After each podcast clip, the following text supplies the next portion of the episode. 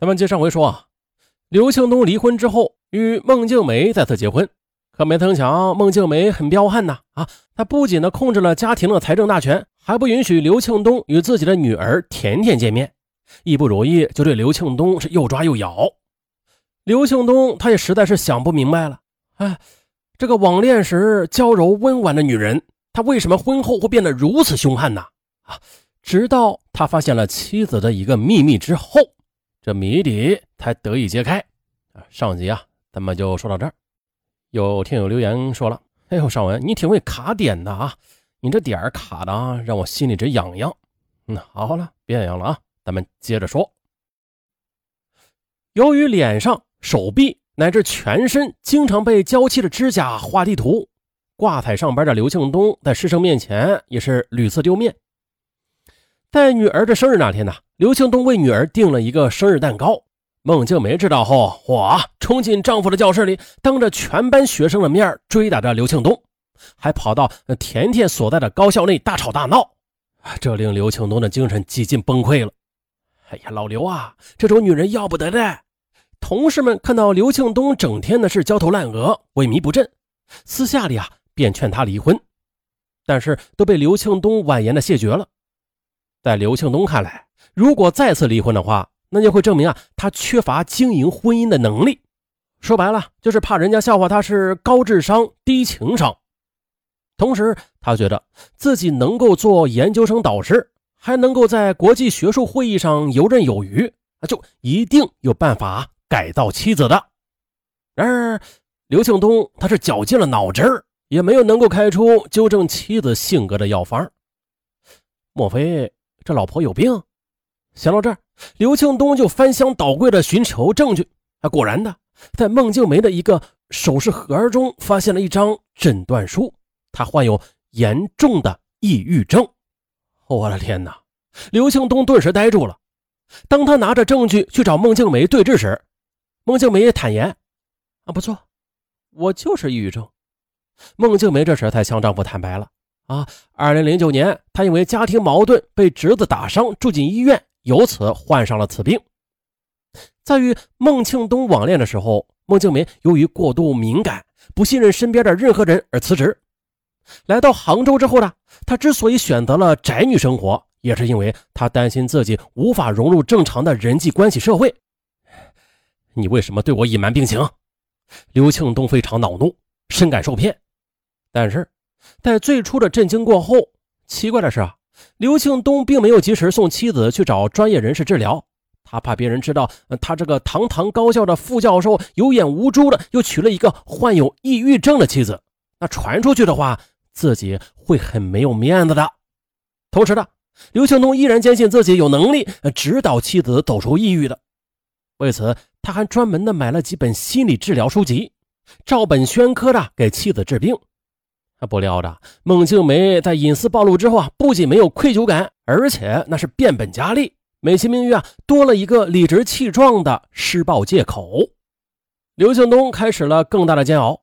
每次挨打的时候，他还不能逃跑，因为一旦他跑了，孟静梅就会去砸他的笔记本电脑、数码相机等贵重物品，就连他的剃须刀也未能幸免。到了二零一零年七月三十一日晚的。刘庆东正在看新闻联播呢，孟静梅啊要求调换新频道看韩剧，两个人就此就争执起来了。孟静梅先是用茶杯猛砸丈夫的左肩、前胸，还有右手大拇指，接着又用电吹风的电线去抽打他。刘庆东实在是忍受不了了，便打电话报警。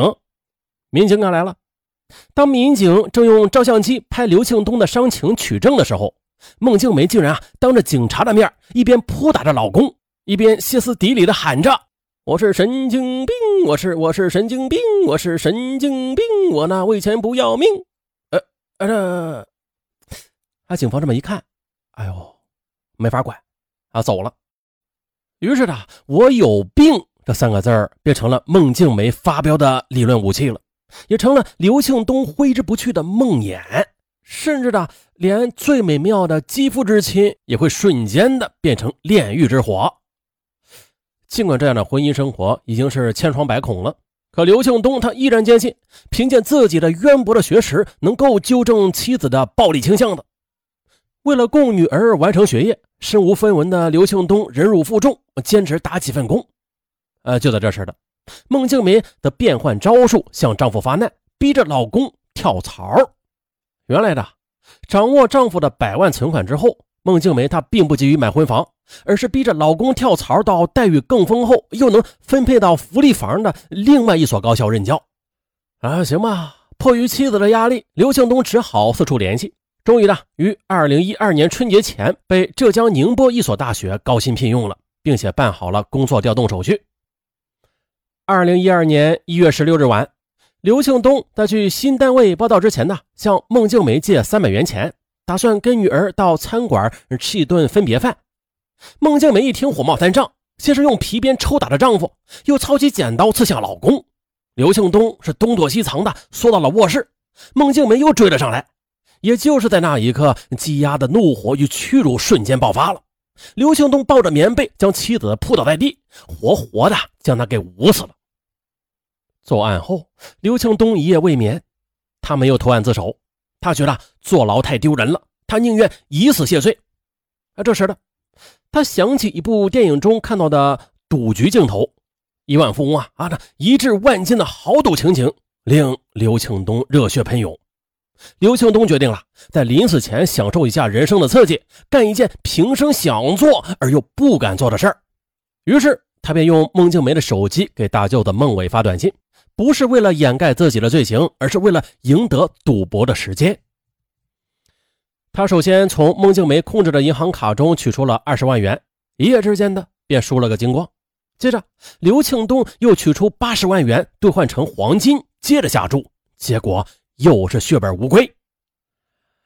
而直到此时的刘庆东，他才醒悟过来了，这笔遗产呢，本应该留给女儿读书或者赔偿给受害者家属的，他的人生中最后一丝温情也被他丧失殆尽。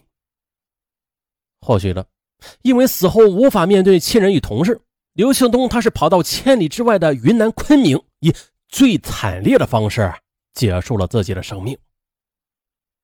啊，是什么呀？到底是什么让一个大学教授以这样的方式结束了自己的一生啊？博士学历，高学历高智商，但是他却似乎搞错了一件事那就是啊，在学历上。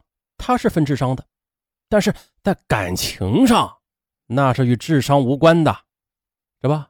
他的高智商学历啊，在应对感情世界的纷扰时，却无任何的用武之地了。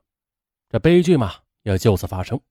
当事人置身其中，被执拗的情感或冲动的心理所左右，最终还是沿着悲剧的轨迹前行，一直行到了最后。而在前行的过程当中呢？他只需把他的所谓的高智商抛到一边啊，以最平常的、最平凡的人来面对这段感情，用最平常平凡的人的处理感情的方式来处理一些感情纷扰，什么面子不面子的呀，自欺欺人而已。